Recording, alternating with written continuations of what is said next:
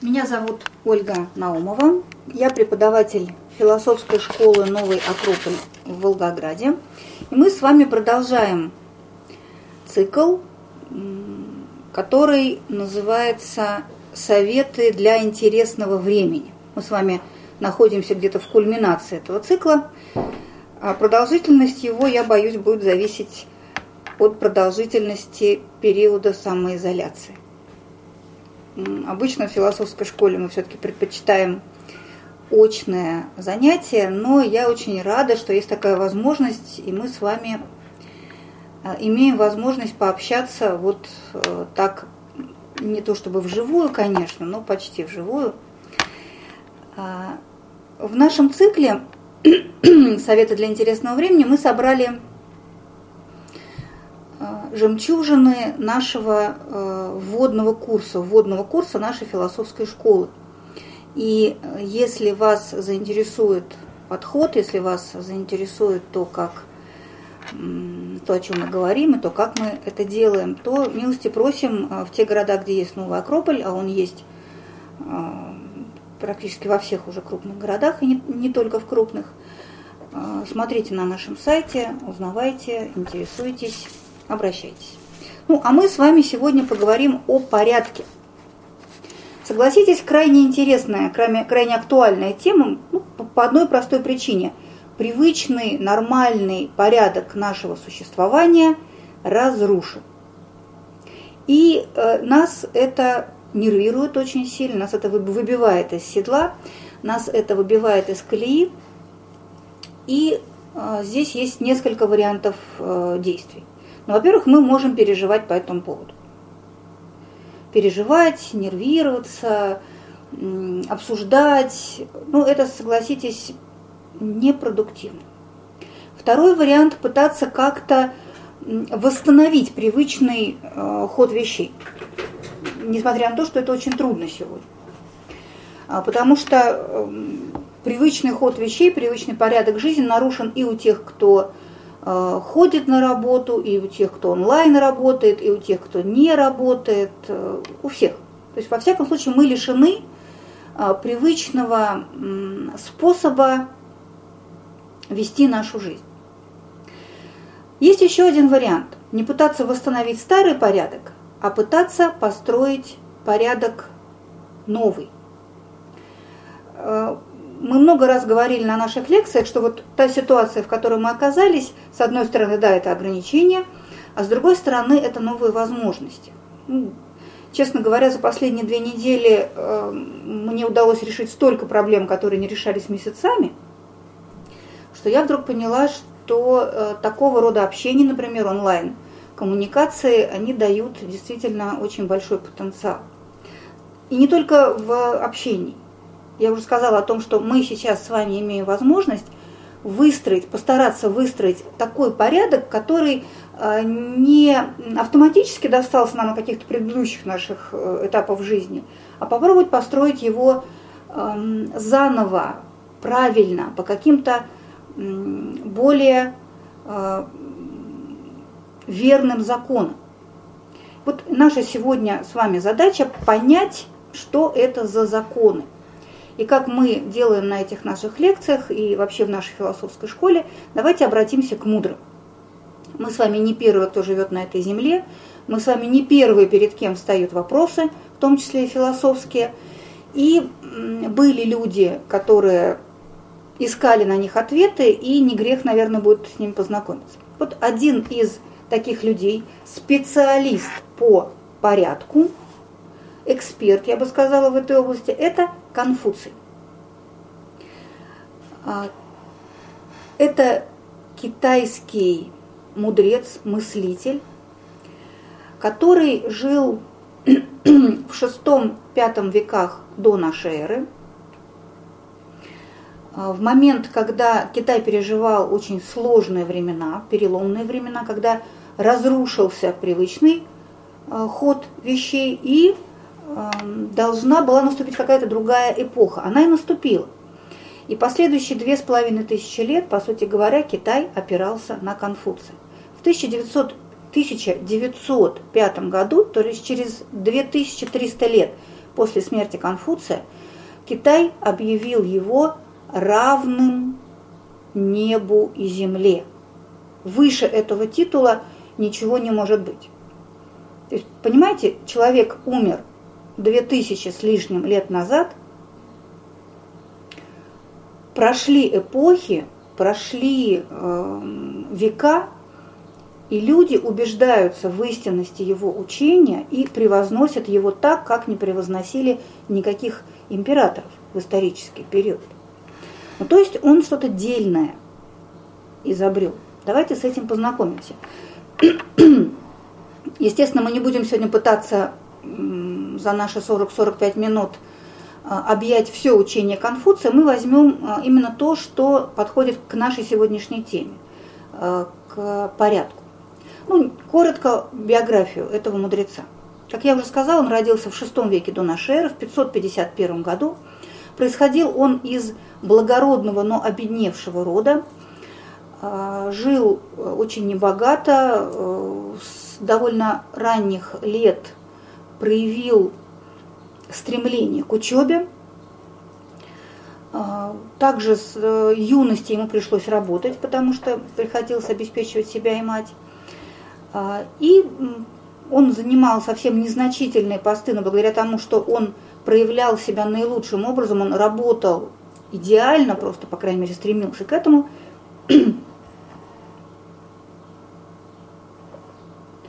Ступеньки его, если так можно выразиться, карьерной лестницы говорят сами за себя. А, постепенно он начинает вырабатывать свою систему ценностей, свою систему идей, знакомит с ними разных людей, правителей разных княжеств в те времена. А, Китай представлял собой не некое единое монолитное государство, а лоскутное одеяло разных феодальных сообществ – и он занимал разные посты в разных э, государствах, и в одном из них он даже занял место, занял пост министра юстиции, если так на наш язык переводить. Ну, то есть достаточно солидное положение. Я рассказываю об этом потому, что э, он имел возможность на практике притворить все то, чему он учил. Ну, он это притворял в своей собственной жизни, естественно, и в своем служении государственном. И это было очень удачно, это было очень успешно. Было несколько э, ситуаций, когда он, занимая э, пост, где он мог что-то сделать, он приводил государство к процветанию, к успеху. Но, естественно, что не всем это нравилось, начинались всякие козни, интриги, и э, его выдавливали в конце концов. А, он путешествовал, эм, он э, исследовал, он изучал, и в конце концов он создал свою философскую школу, где ближайшие ученики его жили рядом, бок о бок с ним, и могли видеть учителя не только на лекциях, но и в обычной жизни, и могли его опыт, его пример э, впитывать и эм, жить так, как жил учитель. А была, было достаточно большое количество людей, которые приходили к нему, ну, как мы бы сказали, на публичные лекции, на открытые мероприятия. А, умер он, когда ему было 73 года. А, заранее он предвидел, предсказал а, дату своей э, смерти своим ученикам. Память о Конфуции хранилась очень долго. Его сын был возведен в княжеский род – почитался в э, этот род, в княжеское достоинство, простите, почитался род Конфуция очень много столетий, до коммунистического периода. И сейчас на Тайване живут его потомки, по-моему, то ли в 74-м, то ли в 73-м поколении. Но это для нашей истории уже не так существенно. О чем же говорит в своем учении Конфуций, что могли бы мы сегодня взять на вооружение из него? Конфуций говорит о том, что правильное устройство жизни, правильное устройство жизни каждого человека и общества, государства в целом, а, возможно, если а, будет каждый человек воспитываться правильно, воспитываться и жить а, правильно. У Конфуция был идеал человека, он называл, называет его благородный муж – Дзюньцзы. И вот этот э, благородный муж должен обязательно обладать пятью качествами, пятью достоинствами. Я вам буду называть по-русски, если позволите, чтобы не мелькали, не свистели у виска эти сложные китайские слова. А, человеколюбие, справедливость, доверие, мудрость и знание ритуала. Но все остальное как-то более-менее понятно. Да? Человеколюбие понятно, доверие понятно, мудрость понятно, справедливость тоже понятно. А вот это вот знание ритуала какая-то неведомая зверушка. Но именно а, это понятие, которое по-китайски звучит «ли», и станет главным героем нашего сегодняшнего рассказа. Давайте подробнее немножко о ли, ритуале и поговорим. Что такое ритуал, наверное, знают все. Мы сейчас не про бюро ритуальных услуг, а, и не только про церковный ритуал. Ритуал – это некая последовательность действий, не спонтанная, не выдуманная исполнителем, а существующая, исполняющаяся по какой-то заведенной традиции. У нас с вами ритуалов в жизни довольно много. Я сейчас не только про какие-то важные события в жизни, похороны, свадьбу или первый, последний звонок э, в школе или принятие присяги в армии. А, я сейчас говорю о ритуалах, например, повседневных. У вас же, наверное, тоже с утра есть какой-то свой ритуал. Что вы делаете с утра? Вот вы встали, кто-то сразу к чашечке кофе, кто-то открывает окна и делает первый вдох, кто-то сразу сначала зарядочку, кто-то зубы чистит. Ну, то есть какой-то заведенный порядок свой у нас есть. Он дает нам некоторую э, возможность адаптироваться заново к реальности с утра, да, он, прийти в себя немножко. А, в чем отличие того ритуала, о котором говорит Конфуций? А, вот это слово «ли» переводится на русский, его невозможно перевести одним словом. Это буквально обычай, обряд, ритуал, правила, церемонии, этикет. Ну, то есть что-то такое, э, как сказать, какие-то ограничения, которые накладываются на человека. Это наше такое понимание вот всех этих слов. Но то, что понимает под ритуалом Конфуция, это нечто совершенно противоположное. А, для него ритуал, то есть вот эта последовательность э, действий, эти правила, это отражение законов неба. Ритуал не выдумывается человеком. А, ритуал не подстраивается человеком под себя. Это не какой-то произвол какой-то личности.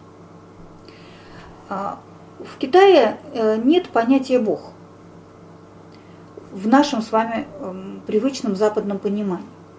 В Китае есть понятие неба. Китай называется Поднебесная, Поднебесная империя. То есть то, что осенено небом.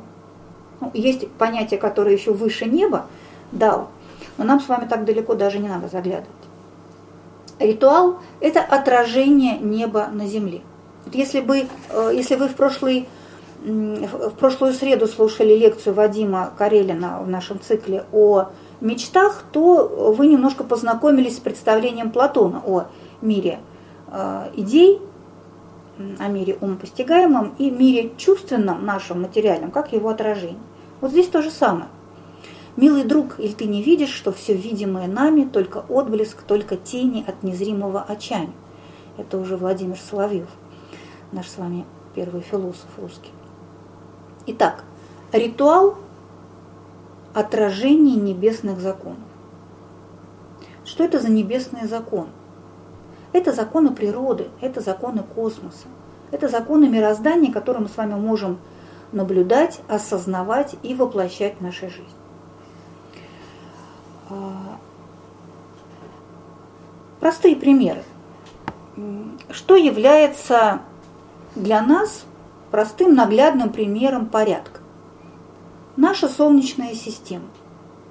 Там есть центр, там есть планеты, которые вращаются вокруг Солнца точно по своим орбитам. Они не уходят покурить, они не устают, они выполняют свой долг. Нам сложно судить, э, какой э, долг у наших планет. Мы слишком маленькие, чтобы об этом судить. Но мы наблюдаем, что они этот долг выполняют. Или, например, э, скажем, жизнь муравейника или жизнь улья. Множество книг написано, множество фильмов, фильмов на эту тему снято. Идеальный порядок. Какая-то, каждый занимается своим делом, каждый выполняет свою функцию. И создается совершенно идеальное, гармоничное сосуществование.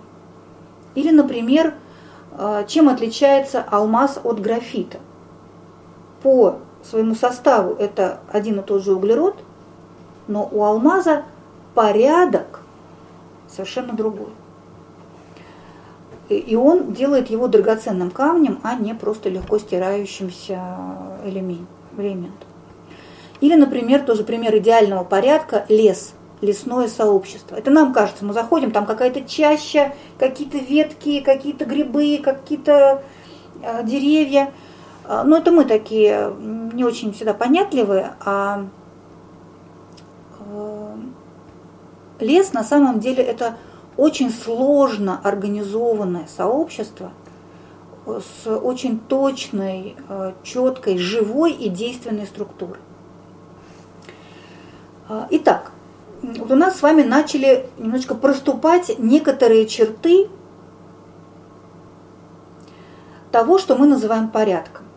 Основа, мы к Конфуцию сейчас пока обращаемся, основа порядка ли – отражение небесных законов на земле. В чем же заключается этот естественный, природный, настоящий, правильный порядок? Во-первых, всегда есть центр, который отвечает за проведение этого небесного закона, за создание этих законов на земле. Ну вот а, у Конфуция, если говорить, скажем, о том, как он себе видел общество, государство, вот этим центром был правитель он должен был обязательно быть первым, кто наилучшим образом выполняет небесные законы, исполняет небесные законы. То есть он должен был быть с точки зрения нравственности, справедливости первейшим, не то что первым. То есть это наиболее достойный человек, стоящий во главе государства. А в Солнечной системе мы видим с вами Солнце. А, в лесу есть свои центры. В волчьей стае тоже очень сложный организм с идеальным порядком, там есть вожак. А, это центр не подавляющий всех остальных, а это центр, который обеспечивает проведение, осуществление закона. Небо на земле. В Египте такой персоной был фараон, например. А, дальше. Помимо центра, у всего, у каждого элемента этого целого есть свое место, есть свой закон. Причем место это естественное, соответствующее его природе, не принудительно он туда посажен, не заставили его там работать, а это то место, которое соответствует ему, его предназначению. Дальше. Каждый элемент на этом месте старается как можно лучше выполнять свою задачу. В случае природных сообществ, волчьей стаи, например, или муравейника, или э, улья пчелиного, они это действуют, они это делают, повинуясь некоему механизму природному. Пчела не думает, а полечу я сегодня за нектаром или дома останусь. Что-то я подустала. Нет, а, эта пчела совершенно спокойно выполняет свою задачу, у нее свободы воли нет. У нас – да, но об этом чуть позже. И э, возникает в результате еще один штрих нашему порядку, природному порядку. Возникает красота и гармония. Не как мертвая форма закостенелая, а как отражение высшей жизни. Вот это то, что можно сказать о том порядке, который проистекает вот из этого понятия ли, ритуал, отражение небесных законов. То, чему нас учит Конфуций. А, в его а, время, в, при его еще жизни, как я уже сказала, он имел возможность это попробовать, и у него получалось. И сохранились некоторые воспоминания, некоторые заметки его учеников о том, как он э, подступался к наведению порядков в том или ином государстве.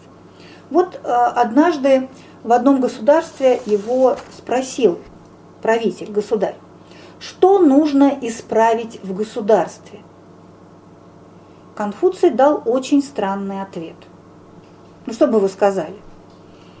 А, установить хорошие законы, или э, судебную власть изменить, или ну, что угодно. Да? У нас с вами, у каждого, мы великие политики, у нас у каждого есть миллион советов э, к правительству, что нужно исправить в государстве. Конфуций тоже дал свой ответ. Он сказал, нужно исправить имена.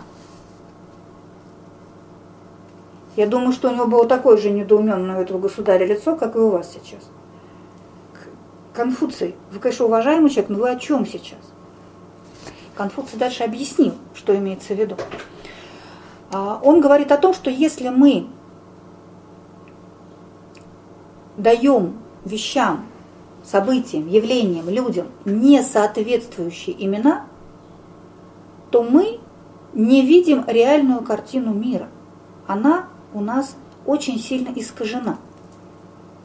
Ну, я так начну, знаете, с с такого момента. Ну вот, например, а, юноша и девушка познакомились где-нибудь в клубе или где-то еще, и как-то вот быстро-быстро у них выстроились отношения, и какое-то тяготение такое взаимное, большей частью физическое у них появилось. Как назвать их взаимоотношения? Если мы назовем это любовью, то согласитесь, это будет большое преувеличение. Любовь не выскакивает несмотря на то, что а, пишет Булгаков, не выскакивает из-за угла, как убийца с ножом. Любовь выстраивается, это нечто гораздо более высокое, чем влюбленность, чем физическое тяготение, влечение или какие-то другие ощущения, которые могут возникать между людьми. А если я назову это любовью, это будет неправда, это будет неправильно. А если я назову а, я вот выросла в советское время, и у нас там тоже были выборы тогда, и вот а, я еще, по-моему, успела кого-то выбрать, поучаствовать в этом замечательном процессе.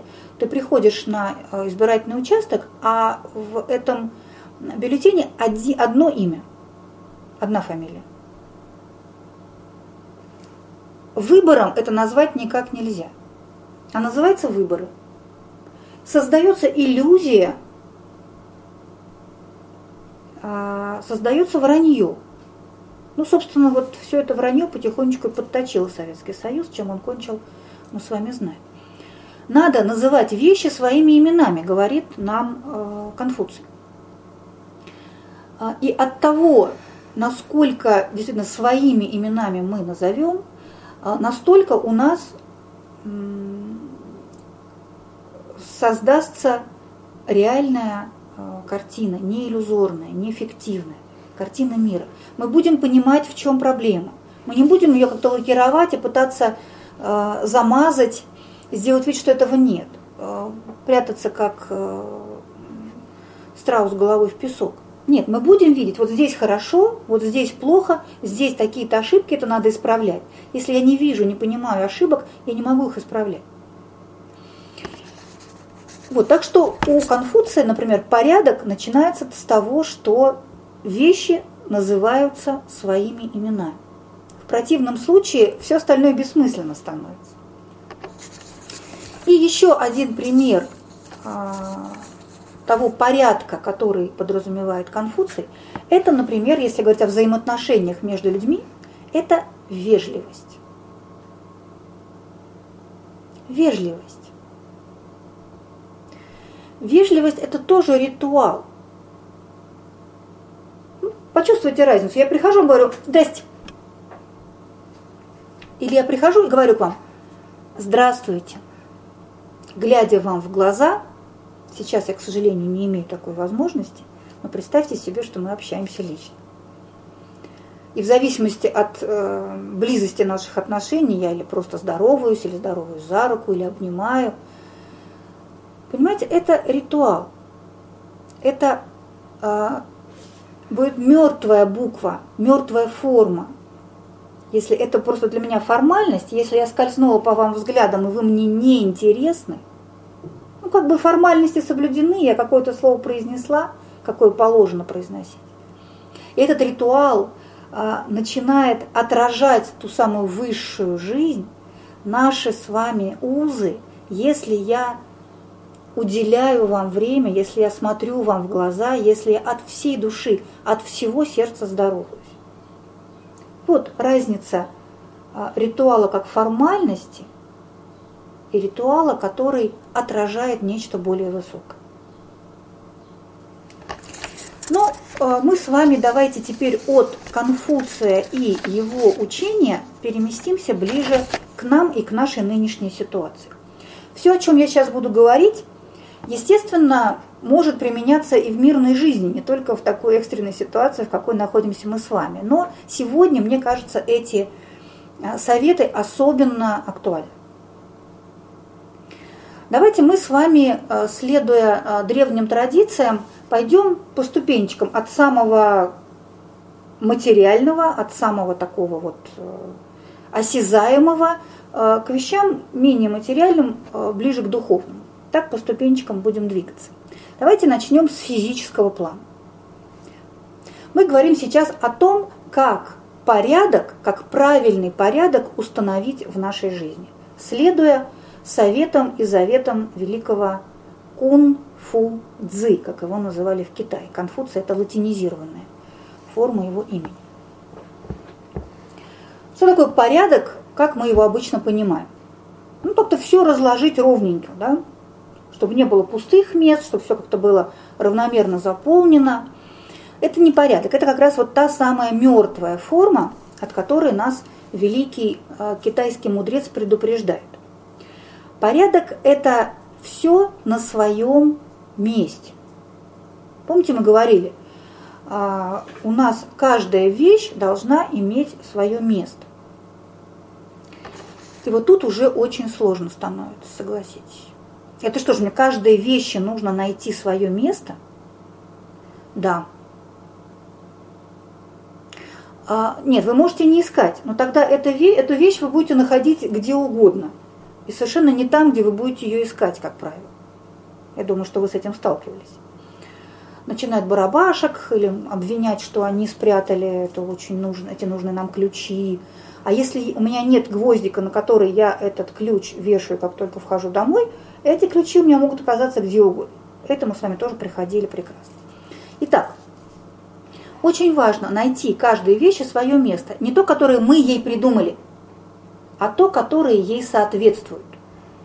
Иногда для этого требуется понаблюдать, поразмышлять, как-то покрутить это все. Я обожаю пример а, про Игоря Курчатова. Наверняка вы эту байку слышали. А, Игорь Курчатов – великий физик, а, ядерщик, потом его именем был назван институт, в котором он работал, по-моему, который он создавал. Но он был очень хорошим организатором, помимо всего прочего. И вот когда как-то он сидит и смотрит в окно, там должны были заасфальтировать дорожки возле его института. Он говорит, нет, нет, пока не асфальтируйте. И некоторое время он наблюдал, какие муравьиные тропы прокладывают сам народ. И потом эти дорожки, которые образовались естественным образом, там, где людям удобно, он их приказал заасфальтировать. И все, и никто по газонам больше не ходил, потому что не надо было потому что он э, э, имел возможность э, вот, почувствовать, как правильно, почувствовать токи движения жизни и просто последовал им.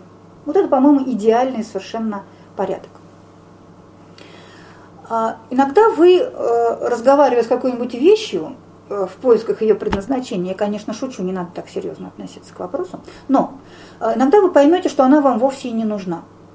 Ну и, кстати говоря, та ситуация, в которой мы с вами оказались, это прекрасная возможность разобрать все хламовники, разобрать все завалы, заглянуть в те места, в которые мы давно-давно с вами не заглядывали.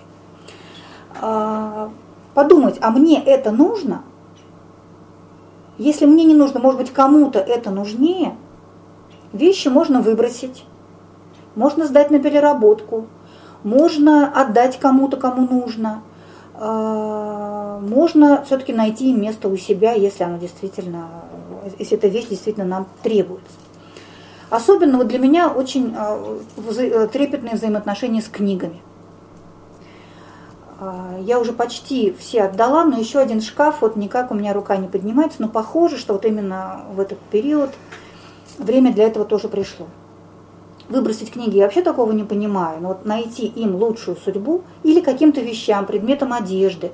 Тем более нас с вами, похоже, ждут довольно сложные времена, и, возможно, наша одежда, она пригодится кому-то еще. Во всяком случае, еще раз возвращаемся к началу, найти каждой вещи свое место. Это один из очень важных критериев порядка. А, еще один совет. Найдите место, обстановку для каждого дела, которое вы дома делаете, для каждой сферы жизни. Если вы ходите на работу, это одна история. А если вся ваша жизнь сейчас проистекает дома, то есть простой такой совет. Даже если у вас не очень большая квартира. Поделите на сферы. Вот на этом диване я буду отдыхать. А вот за этим столом я буду работать. А вот здесь я буду есть. Даже если это один и тот же стол, ну сядьте на соседний стул. Вот этот стул у вас будет для работы с компьютером, а вот с той стороны этого стола вы будете обедать, есть.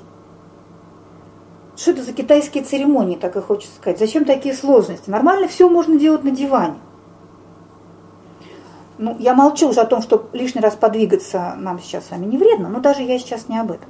Я о том, что нам очень важно наводить во всем порядок. И вот этот самый ритуал, о котором мы говорили, переход от одного к другому, позволяет нам настраиваться. Сейчас я настраиваюсь на работу. И даже простое перемещение, изменение моего положения меня переключает уже на то, что я делаю. Помните, я вскользь сказала о том, что Конфуций, что бы он ни делал, он делал идеально. Вот для того, чтобы мы тоже с вами могли, ну не идеально, но хотя бы хорошо делать то, что мы делаем, нам надо включаться – нам надо концентрироваться, нам надо сосредотачиваться на том, что мы делаем, а не на том, а, какой у меня здесь э, беспорядок, или ой, нет, надо вот, или вот, нет, ну на самом деле как бы, на самом, нет, ну, ну да, вот хаос вокруг вызывает хаос внутри нас. Нам этого с вами совсем не нужно. Все сбивается, все комкается, все превращается в рутину. Рутина – это антипод порядка. Ну вот, это два таких простых совета относительно физического плана. Найти каждой вещи свое место, ну и возвращать, естественно, свое место. Да? Я об этом не упомянула, но, по-моему, это очевидно. И вообще порядок, э, все стремится к энтропии, да, нам порядок восстанавливать снова и снова. Ничего не поделаешь. И найти э, место, условия, обстановку для каждой сферы нашей жизни чтобы рабочая зона была максимально рабочей, чтобы отдыхательная была максимально отдыхательной и так далее, и так далее. Для занятий спортом, для общения, даже, повторю, даже если это значит переместиться на полметра. Но все равно. Идемте дальше. Давайте теперь перейдем к сфере, а, связанной с нашей энергией. Мне кажется, это та сфера, которая страдает сейчас достаточно сильно, потому что мы лишены того движения, к которому привыкли, прогулок, э, физической активности. И, в общем-то, немножко мы так с вами закисаем. Что делать э, для того, чтобы наша энергия текла так, как ей надлежит течь? Очень важное понятие с точки зрения природы – это ритм. А, я вам очень советую найти ритм своей жизни. А, до этого момента мы с вами были заложниками ритма, задаваемого извне. Но ну, мне надо идти на работу, поэтому мне нужно за час выйти из дома, значит, мне надо за час до этого встать, тут как бы все понятно. Ну, а ложусь, ну, когда ложусь, тут уже... Вот мы сейчас с вами имеем возможность выстроить настоящий, свой природный ритм. Поделюсь своим опытом. Вот если я предоставлена самой себе, однажды меня отправили одну в санаторий, и я там очень быстро, где-то день на второй, на третий, пришла к моему природному ритму. Вставать в 5, ложиться в 10. Вот это был мой идеал, и до сих пор ностальгически об этом вспоминаю. Но кто мне мешает сегодня выстроить такой ритм? Мне не нужно идти в офис. А если даже и нужно? Кто мне мешает встать пораньше солнышком, зарядиться? Кто мне мешает сделать зарядку? А, ну и так далее. А, я сказала немножко раньше, найти место для каждой сферы своей жизни. А теперь задача найти время для каждой сферы своей жизни, начиная с самых важных. Вот это очень важно. Помните, мы говорили центр. Порядок – это прежде всего наличие центра, самых важных существенных вещей. Как правило, те задачи, которые для нас являются самыми важными, они же для нас являются самыми трудными по совместительству. А что мы делаем с трудными задачами? Мы их отпихиваем подальше, мы их откладываем на потом, на завтра, послезавтра и так далее, и так далее. Поэтому, когда будете составлять э, план своей жизни, ставьте в начале дня более сложные задачи. Ну, одну-две, не больше. А остальные на следующие дни нормально э, их запланируйте переместить. То есть у каждого дня тоже есть свой центр. Э, центр не полдень, я имею в виду, а центр по значимости. И старайтесь начинать э, с важного.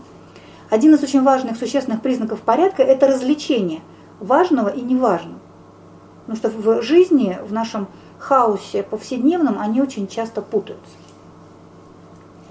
Итак, ритм жизни, когда я что делаю,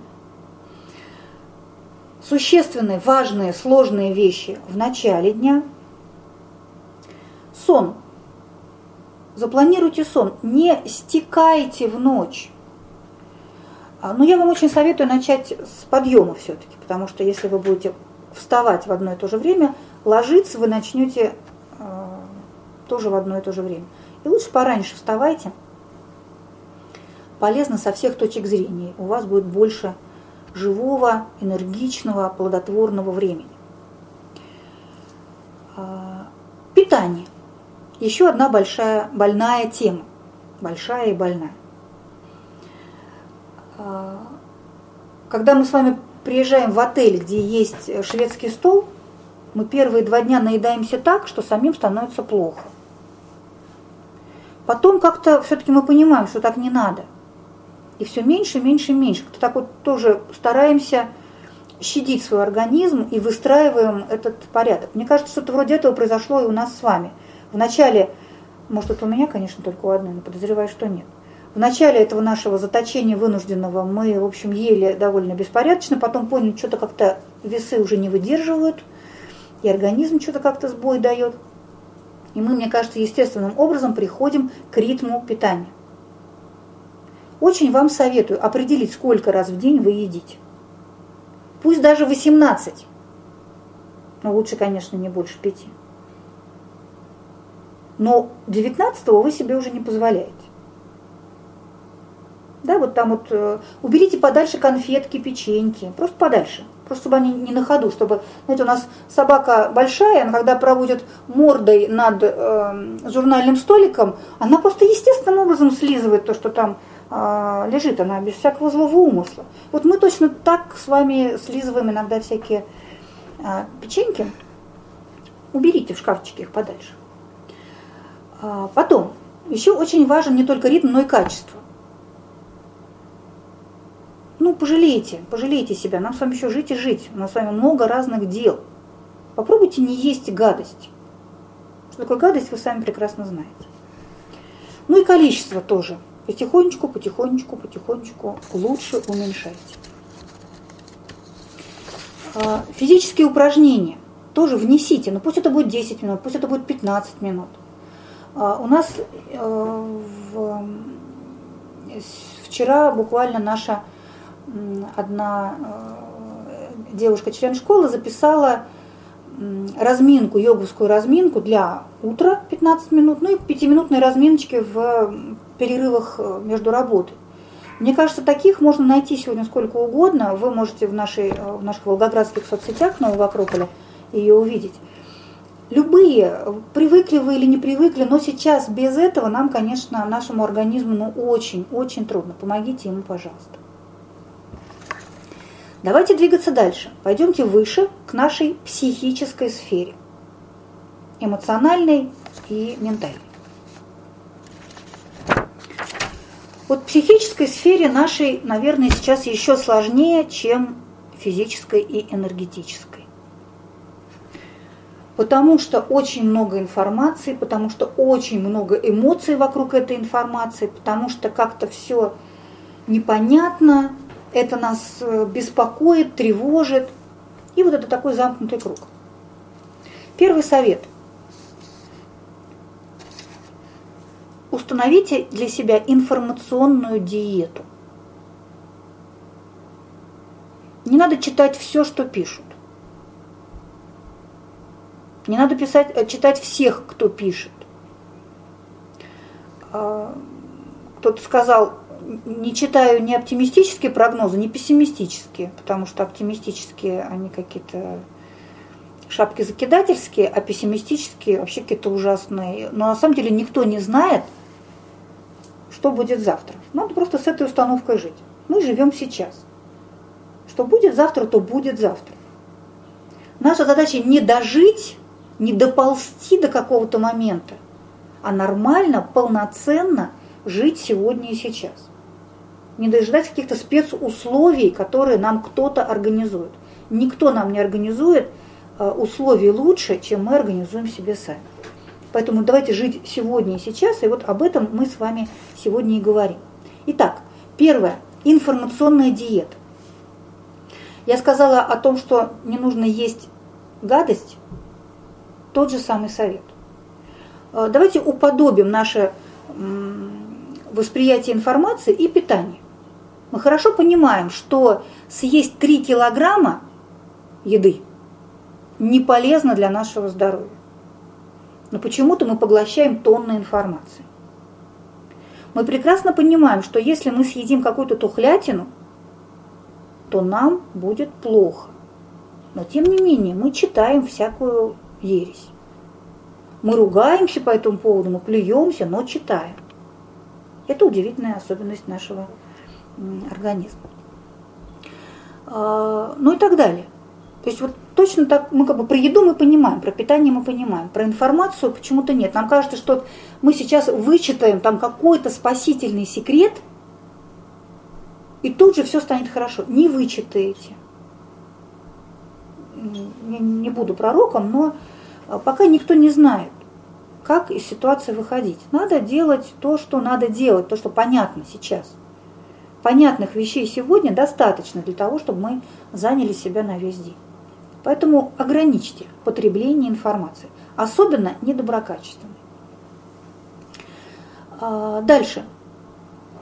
Эта информация вызывает у нас самые разные состояния. Хаос мыслей, сомнений, колебаний, а, мнений, версий. То есть если нам тут какую-то лоботомию сейчас провести, там будет, если бы мы были в состоянии увидеть наши мысли, это было бы просто ужас что. Там роится, дымится, кипит, бурлит. А, я вам очень советую взять для себя простое правило. Выбирайте сами, о чем вы будете думать. Какую мысль вы будете думать. Прям вот вы ее для себя выбираете. Я хочу думать вот об этом. А об этом, об этом, об этом я думать не хочу. Я вам открою страшную тайну. Вы уже взрослые люди. Вы готовы ее воспринять. Мы можем контролировать свои мысли. Правда, правда. То есть не вся мысль, не каждая мысль, которая пришла к нам в голову, это приговор. Не каждая мысль, которая в нас заползла, это то, на что мы теперь обречены. Нет. Будьте избирательны, будьте прихотливы, будьте придирчивы к тем мыслям, которые вы думаете. Если вам не нравится то, что у вас в голове, не думайте этого. Думайте что-то хорошее, правильное. Для этого помогает чтение, кстати говоря, очень. Каких-то хороших, осмысленных а, книжек. Хорошей а, художественной литературы, хорошей философской литературы. А, выбирайте, читайте, размышляйте. То есть не позволяйте хаосу вас побеждать. То же самое относится к эмоциям. Дело в том, что э, все те, вся та информация, которую я сказала, она же не хладнокровно нами воспринимается, она же вызывает в нас сразу бурю эмоций. Какой он идиот, ну как можно такое написать? А, бедный, бедный, бедный, как же, как же так жить-то не? И все. И мы переживаем просто все в невероятных совершенно дозах. Это нас вышибает из э, рабочего, разумного, сильного состояния. Это нас очень сильно ослабляет. Я говорю не о том, чтобы сейчас стать таким непроницаемым, равнодушным к чужим бедам. Помните, такой фильм недавно был «Шпионский мост» а, с Томом Хэнксом про разведчика Абеля. И вот там этот разведчик, такой дядечка такой в очочках, какой-то сутуловатый, не похож на какого-то прямо этого а, Джеймса Бонда совсем. И он такой спокойный-спокойный. И всех это дико раздражает. Ну, то есть его разоблачают, его сейчас сажают в тюрьму, его чуть ли не расстреливают, а он спокойный. И вот его все спрашивают, а почему вы не волнуетесь? Помните, что он говорит? А это поможет? И все так сразу обескуражены, потому что действительно не поможет. Контролируйте свои эмоции, не пускайте их на самотек. Ну, то есть не э, давайте себе, вот своему эмоциональному плану идти в разнос панические состояния, или в эйфорические состояния, или в гневные какие-то состояния. Старайтесь выбирать, какую эмоцию вы сейчас хотите испытывать. Я не запредельные вещи говорю. Ну, мы в курсе философской школы об этом много размышляем и учимся, делаем упражнения, но даже просто элементарно осознавать какую эмоцию я сейчас испытываю, это не так сложно. Это просто дело привычки. И самое важное в этой э, нашей психической сфере. Точно так же, как надо э, питаться нашему телу, точно так же надо питаться нашей душе с вами. И поэтому э, обеспечьте, пожалуйста, свою душу пищей. Пища для души, мне кажется, понятное словосочетание. Чем питается ваша душа? Тело – едой, а душа? Душа питается прекрасным, добрым, а, музыкой, вообще искусством, природой, а, открытиями, которые мы совершаем в мире. Нам нужны моменты остановки. Вот запланируйте, пожалуйста, в вашем дне, мы же про ритм с вами поговорили, запланируйте моментики, когда вы, а, которые вы посвятите только своей душе. Пусть это будет 5 минут, пусть это будет 10 минут. Почитайте хорошую книгу, хорошую, добрую. Посмотрите хороший, добрый фильм. Посмотрите просто в окно, на природу, на небо на листочки, на цветочки, на человека, который живет рядом с вами. Какой он красивый все-таки. От того, что я его вижу каждый день, это не меняется. Послушайте музыку хорошую, такую, которая освежает, оживляет душу, которая возвышает нас. Красивые картины. Сейчас такая, э, такой объем возможностей в этом смысле. Все музеи свои экспозиции открыли, все э, театры свои спектакли показывают. Так много прекрасного вокруг нас, пользуйтесь, пока есть такая возможность. Но как говорил Экзюпери, вода нужна и сердцу, пища нужна нашей душе. Не забывайте, пожалуйста, кормите ее тоже. Найдите для этого время. И мы переходим с вами к духовному плану. А, психика, наши мысли, наши эмоции – это не самое главное в нас. Не самое высокое. Это поняли еще э, ну, в древние времена-то это всегда знали, а уже в наше время, в новейшее время это поняли и психологи, и, а, и философы и так далее. А, Виктор Франкл называл этот план ноэтическим, ноэтическим измерением, измерением духа. Что же мы можем сделать здесь, в этой сфере, в этой области?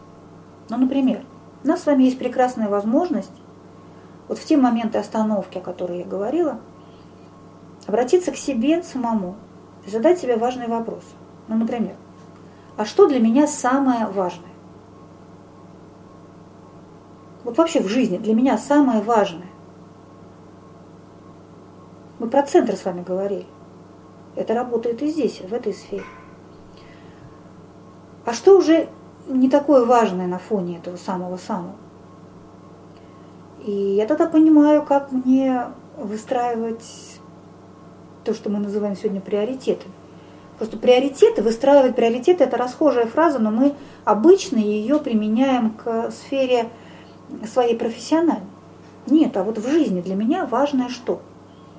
Иногда, отвечая на этот вопрос, я приду к очень грустной констатации э, – что вроде бы я и считаю вот именно это важным, но именно этому, оказывается, в своей жизни я уделяю минимум времени. И тут вот надо назвать своими, вещи своими именами, как говорил Конфуций. Либо это не самое важное, либо мне нужно этому уделять гораздо больше времени, если я хочу, чтобы это в моей жизни присутствовало. Я говорю, например, о, о семье, о близких людях или о каком-то деле, которому я хочу служить о людях, с которыми я хочу общаться больше, о друзьях и так далее. А если я вроде бы говорю, что для меня семья это важно, а в итоге я понимаю, что я за неделю с семьей это двух слов не сказал в каком-то таком простом, искреннем, а, спокойном состоянии, то что-то здесь не так, что-то не сходится. От чего я в жизни могу отказаться, а от чего я не откажусь ни в коем случае. Я сейчас не про чашечку кофе с утра. Я сейчас говорю про вещи существенные. Да, вот что, чего может не быть, ну и как-то я это переживу, как-то я там соображу, выкручусь. А что-то, ну это просто неотъемлемая часть меня. Моей душе это очень нужно. Моей душе. Вещи для души важные, я сейчас имею в виду, не только для тела. Или вот, например, тоже интересный вопрос – если бы у меня было все, что только можно себе представить, если бы у меня не было никаких ограничений, если бы у меня были деньги откуда-то, свалились с неба, если бы у меня было здоровье, если бы у меня было э, общение, все, вот что только я могу пожелать, у меня бы все было. Чем бы я занимался тогда? Вы так сходу не ответите на этот вопрос, как-нибудь вы поразмышляете когда вы ответите на этот вопрос, прямо сразу начинайте заниматься вот этим самым. Потому что, как правило, вот то, к чему тянет э, нашу душу, и есть то самое-самое-самое для нас. Ну вот, это вот такой разговор о наших ценностях, о наших убеждениях, о нашем внутреннем центре. Согласитесь, очень важный. И, наконец, у нас для этого с вами появилось время. И еще один момент, последний. Все традиции предусматривали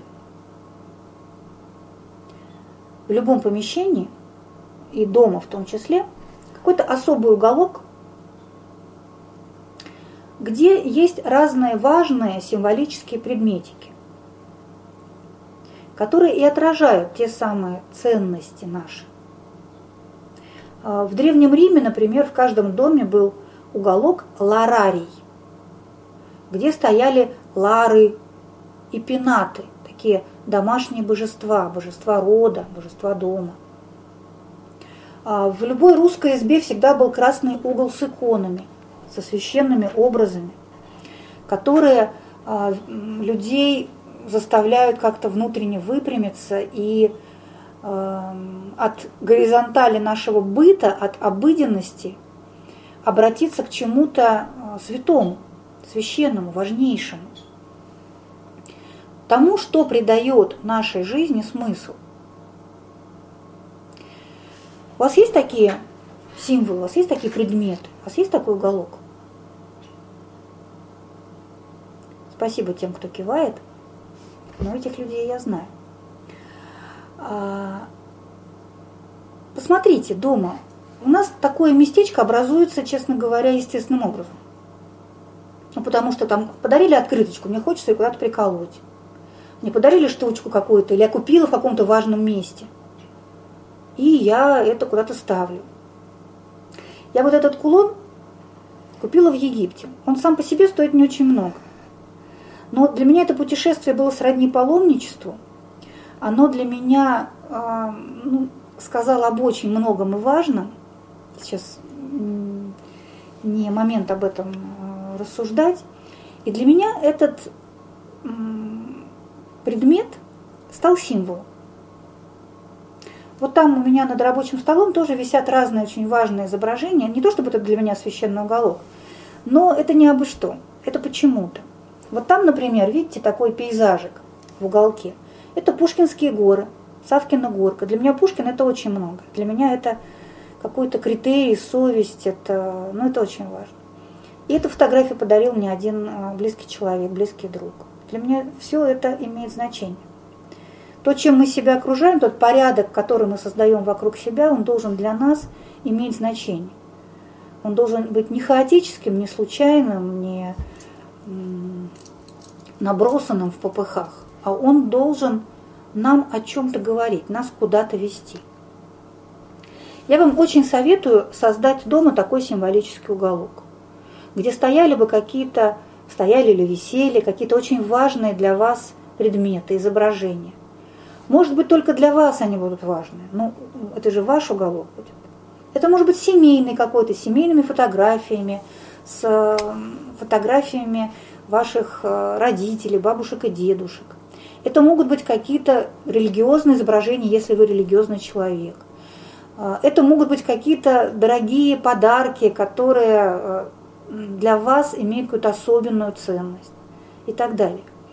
Но это будет тот центр вашего дома, который будет задавать тон, который будет вас вертикализовать, который будет вас настраивать именно туда, куда вы считаете нужным и важным.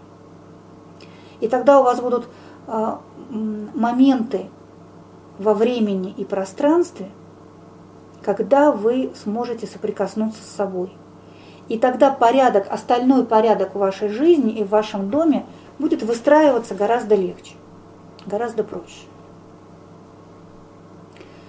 А, ну что же, друзья, а, я готова ответить в чате на ваши вопросы – если таковые есть. И э, в любом случае, пока вы их пишете, я э, хотела вам пожелать, во-первых, порядка внутри и вокруг вас. Еще раз скажу, не дожидайтесь какого-то благоприятного времени, когда вы сможете уже жить на полную катушку. Это время сейчас, сегодня – никогда не будет благоприятного времени. Я вот за свою жизнь так и не дождалась, к сожалению, пришла к выводу, что надо не ждать, а просто жить. Жить максимально правильно по вашим собственным критериям. И Конфуций нам здесь в помощь. Понятие ритуала в том числе. Еще разочек, ритуал это не что-то искусственное, навязанное и порядок из него вытекающий, а это то, что опирается на природу, то, что своим корнем, источником имеет космический порядок, небо, как говорил Конфуций. И это то, что может нам с вами дать очень большую а, поддержку, очень большую опору. Мы с вами не заканчиваем наш цикл. В среду, в следующую среду, точно так же в 17 часов по волгоградскому времени, то есть в 16 по московскому, мы вас ждем на лекцию о, а, об усилиях. Тоже одна очень важная вещь, необходимая часть а, нашей с вами жизни. Спасибо вам за благодарности. Вопрос такой. В середине лекции прозвучала фраза «рутина – антипод порядка». В чем все-таки разница между этими понятиями и как рутину привести к порядку? Рутина – это состояние, когда мы теряем смысл того, что происходит. И какие-то механические э, действия теряют свой центр. Смысл – это и есть центр. И, соответственно, э, как раз порядок, почему антипод э, рутины, потому что в порядке этот центр присутствует. Смысл, самое главное, ось, стержень. И как лечится рутина? Ну, возобновлением этого центра. Потому что если я а, копаю огород, копаю, копаю, копаю, копаю, копаю, копаю, копаю, копаю, все, да? А, но если я его копаю с мыслью о том, что то, что я сейчас посажу, кого-то порадует или кого-то накормит, вот сразу все приобретает смысл. Не то, чтобы мне становится легко копать, но легче. Ну, с копанием огорода понятно, а много очень разного рода рутины в нашей жизни. Я это, эту лямку тяну, я это все делаю, но без огонька, без радости. Не, не, не про эмоциональную радость, не про эйфорическую. Почему я должна прям быть в эйфории, если я копаю свою грядку или э, оформляю бухгалтерскую документацию? Но когда я вижу в этом смысл, когда я вертикализую этот, э, все, что происходит, тогда это превращается из э, рутины в порядок. Вот. Надеюсь, ответила на наш вопрос. Спасибо за ваши добрые слова. Судя по тому, что вопросов больше нет, я так поняла, что все пошли перебирать вещи. А, ну что, спасибо вам большое. До новых встреч. Всего доброго.